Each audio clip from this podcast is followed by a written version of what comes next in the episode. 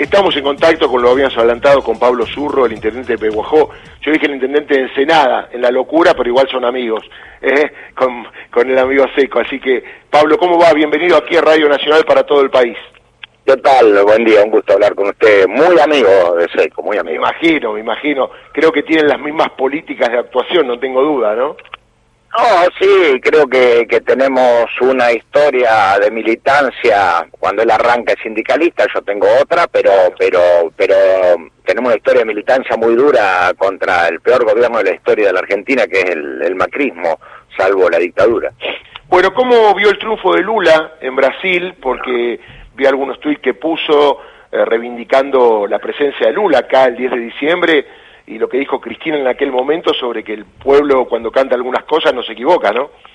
No, espectacular, porque aparte, como usted habrá visto, lo- los medios hegemónicos, la oposición lo quiso minimizar, y yo le digo, bueno muchachos, hace cuatro años Lula estaba en una cárcel metido injustamente por, por Moro, eh, por Bolsonaro, por Moro, por los amigos de Macri, y, y miraba cómo la sexta economía del mundo que le había dejado eh, en aquel momento pasó a ser la octava, y de la octava economía del mundo le gana Lula con, con, nada, y, y realmente la primera vez que no elige un presidente de Brasil, importantísimo y, y clave para América, Lula, pero clave, ¿eh? clave para, para cómo se viene y clave para demostrar que, que la derecha no gana en todos lados y ni siquiera teniendo los recursos a los cuales tenía Bolsonaro y la pseudo democracia que ejercía, porque Bolsonaro ejerció una pseudo democracia como la de Macri. Macri y Bolsonaro hay muy poca diferencia, uno es un poquito más alto. Sí, Macri, Bolsonaro, Trump, ¿no? Estamos en la misma... Sí, claro, sí, sí, sí, obvio, sí, sí. Sí, sí. No, lo veo con, con mucha esperanza y, y creo que es lo que va a pasar acá.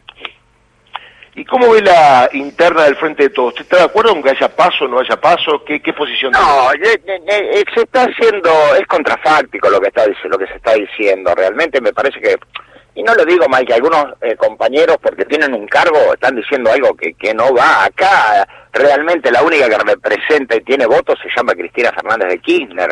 Indudablemente, aparte, miren las encuestas cómo está creciendo en el conurbano, lo reconoce hasta el mismo Clarín. Este, los demás eh, compañeros, por más que sean ministros, algunos, otros no, no estoy hablando de todos. Y digo, por más que sea presidente, no tiene votos. Entonces, bueno, hay que acompañar a la líder y hay que acompañar a que realmente tiene votos y hay que acompañar a quien realmente puede cambiar el estado de las cosas.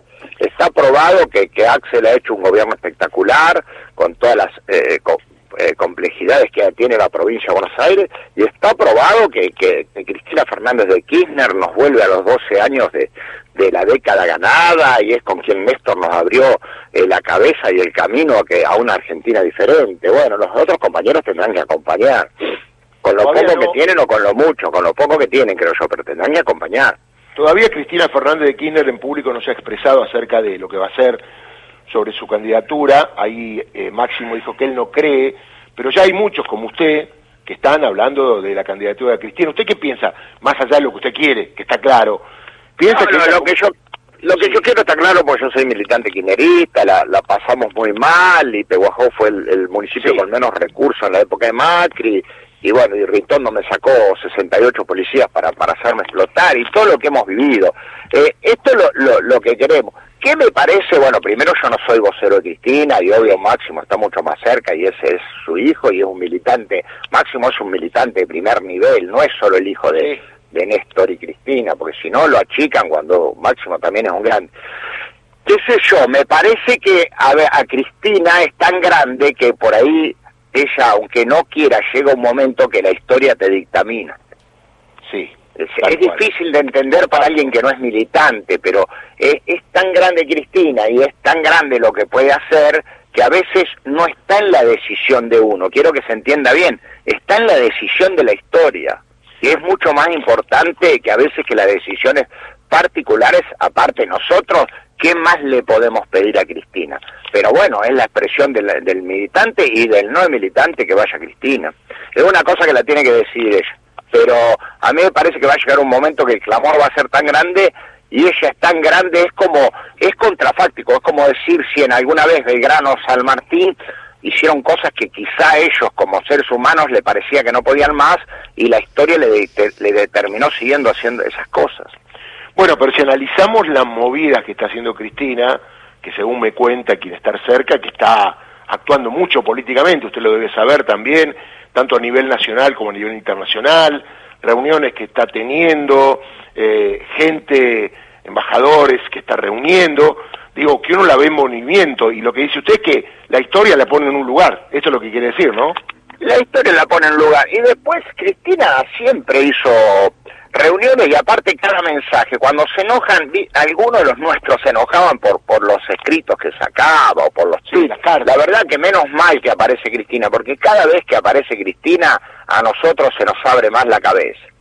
Es impresionante, cada mensaje de Cristina esclarece muchísimas, pero muchísimas cosas que a veces uno como un simple militante no las ve. Y ahora lo llevo a otro tema, hoy se cumplen dos meses del atentado criminal a Cristina Fernández de Kirchner. ¿Cómo ve que está actuando el Poder Judicial? ¿Usted cree que este Poder Judicial, supongamos que aparezca que hay una intencionalidad política, como está medianamente probado, y aparece como involucrado alguien de el color opositor amarillo, por llamarlo de alguna manera. Sí, como, como, Nicky, como Caputo, por ejemplo. Por ejemplo, ¿usted cree que este Poder Judicial va a avanzar? Yo, yo creo, creo, porque uno siempre trata de ser optimista, a pesar que tiene que ser realista, yo creo que hay un partido judicial que ya lo sabemos que es vergonzoso, asqueroso, eh, como como Luciani, como tantos otros que juegan el juegan el partido cuando cuando dice jugar el partido no solo juegan el partido de fútbol, juegan el partido de, de, Macri, de Bullrich. Ahora me queda la esperanza de que no me gusta el todo, que alguna parte del, de lo judicial sea honesta. Y esa parte de la judicial obvio que los tiene que condenar porque la verdad que es una locura lo que hemos vivido, es una locura todo lo que conlleva esto, es una locura los 12 grupos que tienen, tienen 12 grupos armados para, para insultar, para agredir, está aprobado, eso me parece una locura. Bueno, uno tiene la esperanza o la pequeña esperanza que los judiciales honestos presionen para que el partido judicial este bueno, no haga lo que lo que hace siempre. Por ejemplo, si nosotros no estaría el partido judicial, Macri estaría preso. Correcto. Porque empezamos con el contrabando, seguimos con el correo, tiene más causa que el Gordo Balade y la Garza Sosa juntos. Y terminamos con el espionaje. Terminamos con el vergonzoso espionaje, que aparte lo puedo decir y lo puedo contar, porque nosotros en el Instituto Patria lo, lo, vivimos en la puerta, no, me, no es que lo vi lejos, lo vi cerca.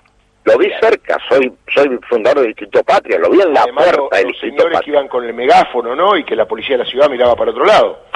La policía de la ciudad mira para otro lado, porque en realidad no es la policía de la ciudad, es la policía de, de, la reta, es la policía del escorpión, es la, la reta del escorpión, es la policía del escorpión.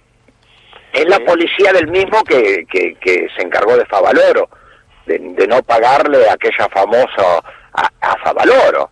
Bueno, el escorpión es eso, el escorpión es, él y la rana es este, y la rana es Alberto. Por eso el cuento del escorpión y la rana. Y le, pregunto la última, porque tenemos las noticias. ¿Por qué cree que Cristina está creciendo en las encuestas? Porque la gente tiene muy vivo el recuerdo de sus 12 años, porque la gente sabe, sabe que, que el, sinvergüenza de Macri se sentó en una noche trasnochada con Lagarde y nos endeudó en 50 mil millones de dólares y porque este gobierno no pudo resolverlo de la deuda porque la verdad que se lo dio a Guzmán, que era un pipuchi, no un pipuchi, un tipo articulador con el fondo y que, que nos dejó clavados por años. Entonces sabe que quien realmente cambió el estado de las cosas en un recuerdo muy, muy presente fue Néstor y Cristina. Por eso, con la memoria colectiva del pueblo argentino. Y la última, ¿cómo está Peguajó en la reactivación? Porque acá en Capital Federal se ve mucho eh, clase media de lugares llenos, restaurantes, bares. Obviamente esto no es todo, pero en lo que sería el interior, ¿cómo está la cosa en cuanto a la reactivación económica? Eh, que hay números positivos, ¿cómo se ve abajo? No, abajo no llega, porque la redistribución de la riqueza está mal hecha y porque nosotros tenemos que seguir dando la batalla de las ilusiones que algún día las vamos a tener como la ley de medios, la redistribución de la riqueza, porque más allá del contexto nosotros perdimos tres o cuatro batallas claves este año. Pagarle el dólar a, a los ojeros grandes, pagarle a 200 pesos y que después estaban enojados porque no podían comprar dólar ahorro, vergonzoso. Que los jueces no paguen ganancias, vergonzoso. Que las prepagas aumentan, vergonzoso estamos, hemos perdido esa batalla, pero hay que seguir dando, porque la única batalla que se pierde es la que no se da. nosotros tenemos que seguir dando la batalla en la redistribución, la batalla en la ley de medios, la batalla de, la, de democratizar la justicia. Las batallas hay que darlas todos los días de la vida para que la gente esté mejor. Pablo, eh, me encanta hablar con un militante, da gusto. Le mando un abrazo grande. ¿eh? A mí, a mí me encanta hablar con usted. Muchísimas gracias, muy amable, que tenga muy buen día. Muy bien, ahí está Pablo Zurro, intendente de Peguajó, ¿eh? con títulos fuertes para sacudir la mañana, pero son las 8, nos vamos a las noticias en Radio Nacional.